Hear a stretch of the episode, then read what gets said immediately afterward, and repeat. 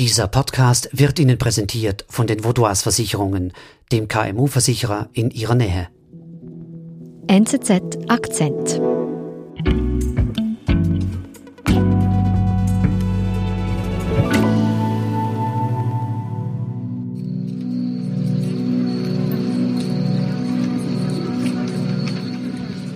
Ja, das war am Freitagabend letzter Woche, nachdem die Nachricht vom Tod von Ruth Bader Ginsburg bekannt geworden ist. Und da sind ganz spontan Hunderte von Menschen zum Supreme Court gegangen, wo sie gearbeitet hat, haben Blumen niedergelegt, Kerzen.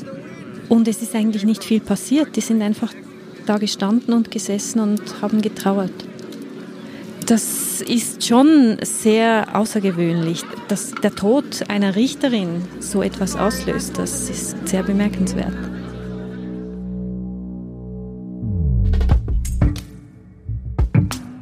Merit Baumann über das Leben einer Pionierin, deren Tod in den USA ein politisches Erdbeben ausgelöst hat. Kommt es denn dazu, dass so viele Menschen zum Supreme Court kommen? Also Ruth Bader Ginsburg war einfach längst nicht mehr nur eine Richterin, eine Verfassungsrichterin, sondern sie ist ein Star der Populärkultur geworden. Es gibt alle möglichen Souvenirs mit berühmten Zitaten von ihr, T-Shirts, Taschen. Es gab sogar einen Rap-Song über ihre Geschichte.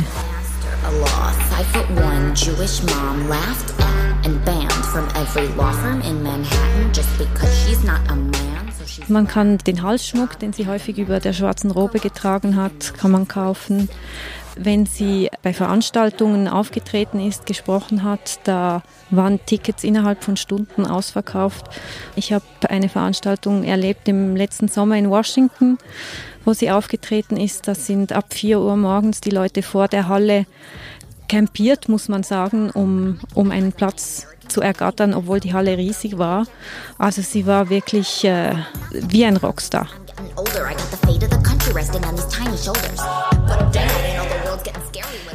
Wieso wurde sie denn so zu einem Superstar in den USA? Also sie hat zum einen eine wirklich bemerkenswerte Karriere gemacht und wahnsinnig viel erreicht als Richterin, als Frauenrechtlerin. Und sie hat also gerade in den letzten Jahren so eine, war sie so eine Gegenfigur von Donald Trump, kann man vielleicht sagen, und wurde vom linken Amerika deswegen sehr verehrt. And if you don't know, now you know. Dann blicken wir doch zurück auf das Leben von Ruth Bader Ginsburg. Wie ist sie aufgewachsen? Sie ist die Tochter von jüdischen Emigranten und ist in Brooklyn, New York aufgewachsen in bescheidenen Verhältnissen. Sie wurde von ihrer Mutter eigentlich recht traditionell erzogen. Also die Mutter hat ihr immer gesagt, sie soll lernen, aber sie soll ladylike sein, sie soll nicht aufmüpfig sein. She said two things. Be a lady be independent. Be a lady meant don't give way to emotions that sap your energy, like anger. Take a deep breath and speak calmly. Wichtig ist vielleicht auch, dass es ein jüdischer Haushalt war, nicht lange halt nach dem Zweiten Weltkrieg und dem Holocaust. Das hat sicher ihr Gerechtigkeitsempfinden äh, stark beeinflusst.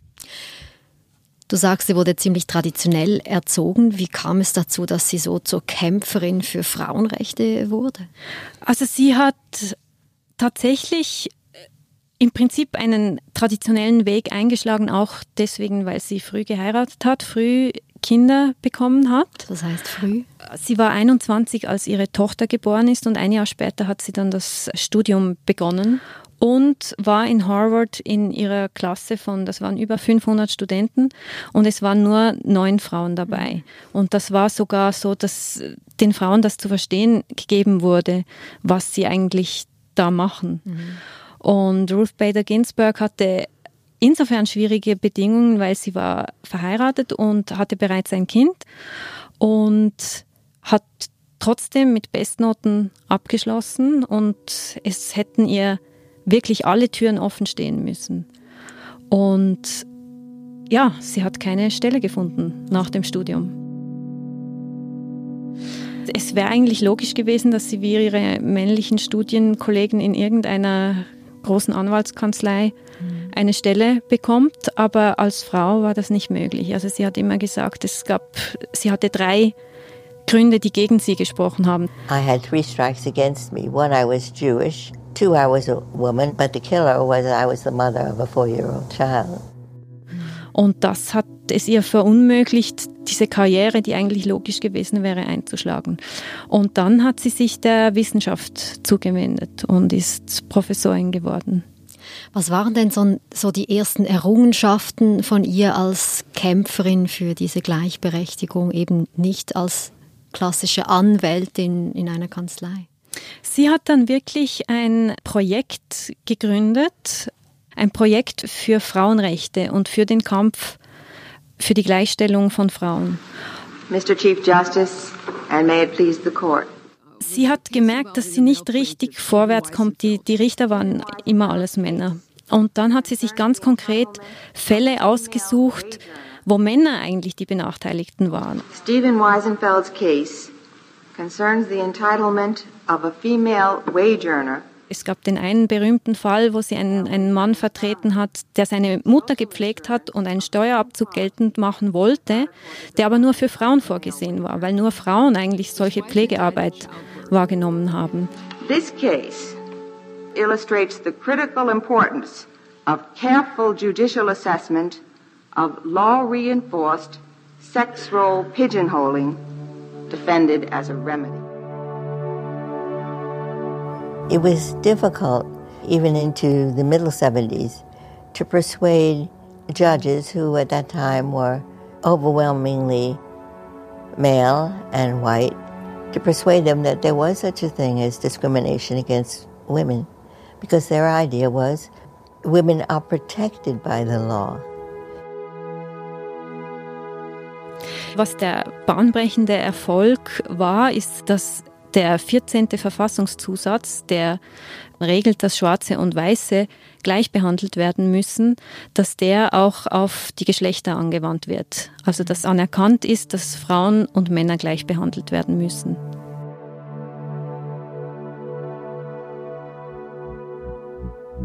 Wir sind gleich zurück.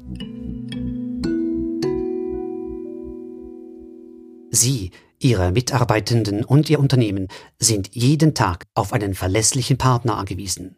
Dank der lokalen Verankerung kennen wir bei den Vaudois Versicherungen Ihre Bedürfnisse und können Ihnen flexible, maßgeschneiderte Versicherungslösungen anbieten. So können Sie Ihrem Unternehmergeist freien Lauf lassen.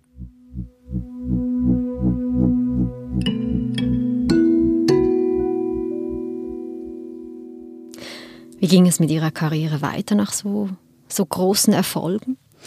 Dann kam sie zunächst in Washington zum District Court. Judge Ginsburg, how did you come to be a judge on the U.S. Court of Appeals? I was from 1972 to 1980 at Columbia Law School. I didn't think specifically about becoming a judge because, frankly, I didn't think it was possible. Und 1993 wurde sie dann von Bill Clinton nominiert als Supreme Court Richterin. After careful reflection, I am proud to nominate for Associate Justice of the Supreme Court Judge Ruth Bader Ginsburg of the United States Court of Appeals for the District. Und sie wurde im Senat mit 96 zu 3 Stimmen bestätigt. Also das ist ein Ergebnis, wie es heute nicht mehr vorstellbar wäre. I, Ruth Bader Ginsburg, do solemnly swear that I will support and defend the Constitution of the United States. That I will support and defend the Constitution of the United States. Welche Bedeutung hatte die Wahl von Ruth Bader Ginsburg ans oberste Gericht? Also das oberste Gericht ist natürlich in den USA von enormer Bedeutung, weil erstens werden die Richter auf Lebenszeit gewählt und zweitens entscheidet dieses Gremium einfach über alle politisch umstrittenen Fragen endgültig. Und Ruth Bader Ginsburg war die zweite Frau. Sandra Day O'Connor war bereits am Gericht und das war sehr außergewöhnlich noch in dieser Zeit, mhm. dass es zwei Frauen sind. Die beiden sind sehr verschieden ähm, optisch und auch ähm, vom Werdegang her. Und sie wurden trotzdem von den männlichen Richterkollegen ständig verwechselt, wie Ruth Bader Ginsburg erzählt hat. Und das sagt äh, viel aus darüber, wie, wie außergewöhnlich das war. Für was hat sie denn alles konkret gekämpft am Supreme Court? Also für die Gleichstellung von Frauen natürlich, aber nicht nur von Frauen, sondern auch von Behinderten. Sie hat auch sich dafür eingesetzt, dass die Afroamerikaner nicht beim Wählen behindert werden. Das ist auch immer ein, ein wichtiges Thema in den USA für die Gleichstellung von Homosexuellen für den Zugang zu Empfängnisverhütung und für die freie Entscheidung von Frauen, eine Abtreibung vornehmen zu lassen. Das waren so wichtige Themen mhm. für sie.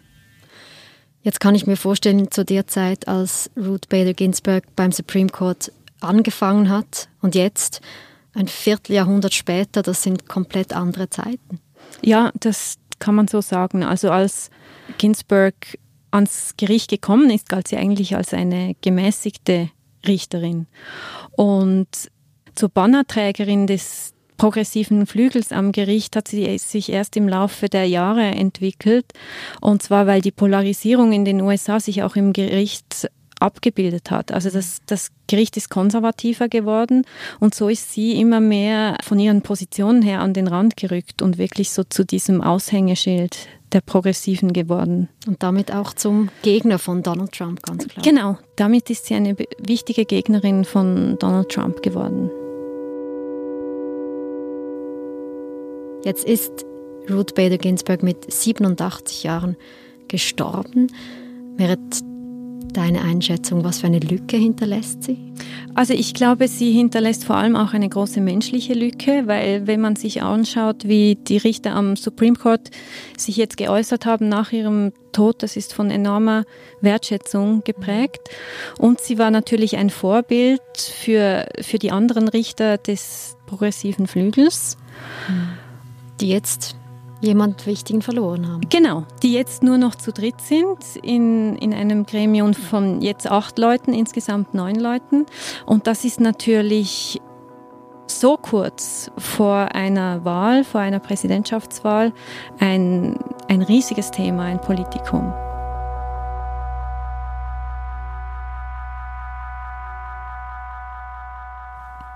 Wie geht es denn jetzt weiter? Ja, Präsident Trump hat bereits angekündigt, dass er Ende dieser Woche seine Nomination vorstellen wird. Mhm. Und dann muss der Senat diese Person bestätigen. Der Senat ist republikanisch dominiert, also das kann im Prinzip relativ schnell gehen. Also Donald Trump will alles tun, dass es jetzt noch vor der Wahl reinpasst. Ganz genau, ja. Donald Trump konnte in nicht mal vier Jahren bereits zwei Verfassungsrichter einsetzen. Das ist viel. Und das ist für ihn ein sehr wichtiges Argument im Wahlkampf.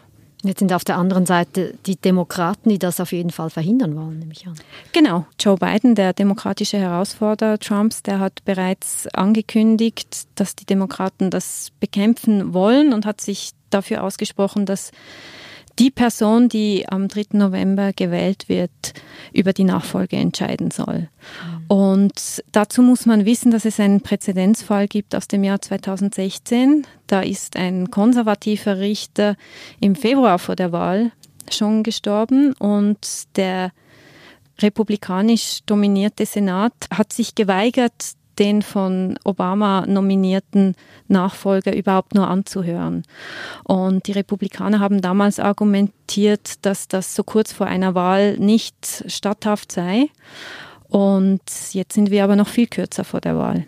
Das heißt, es kann für die Republikaner auch schlecht enden, wenn sie diese Wahl von einem neuen Supreme Court Richter durchdrücken, noch vor der Wahl? Das ist jetzt die große Frage. Also ich würde da keine Prognose wagen. Es ist zweifellos so, dass es die republikanische Basis enorm mobilisiert, die Aussicht, nochmals einen konservativen Richter einzusetzen.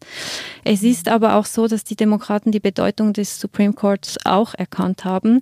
Und es kann genauso sein, dass es die demokratische Basis gleichermaßen mobilisiert. Also der Tod von Ruth Bader Ginsburg nimmt enormen Einfluss auf den Wahlkampf jetzt. Das hat wie eine neue Dynamik. Ohne gegeben. jeden Zweifel. Mhm. Also bisher waren die wichtigsten Wahlkampfthemen der Umgang mit der Corona-Pandemie und mit den Unruhen in amerikanischen Städten.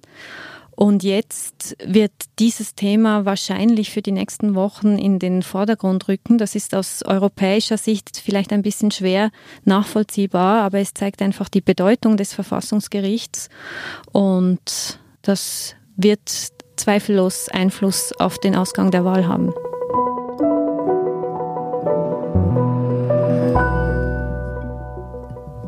Merit, was glaubst du, was würde Ruth Bader Ginsburg sagen, wenn sie jetzt auf diese Situation blicken könnte, die ihr Tod in den USA ausgelöst hat?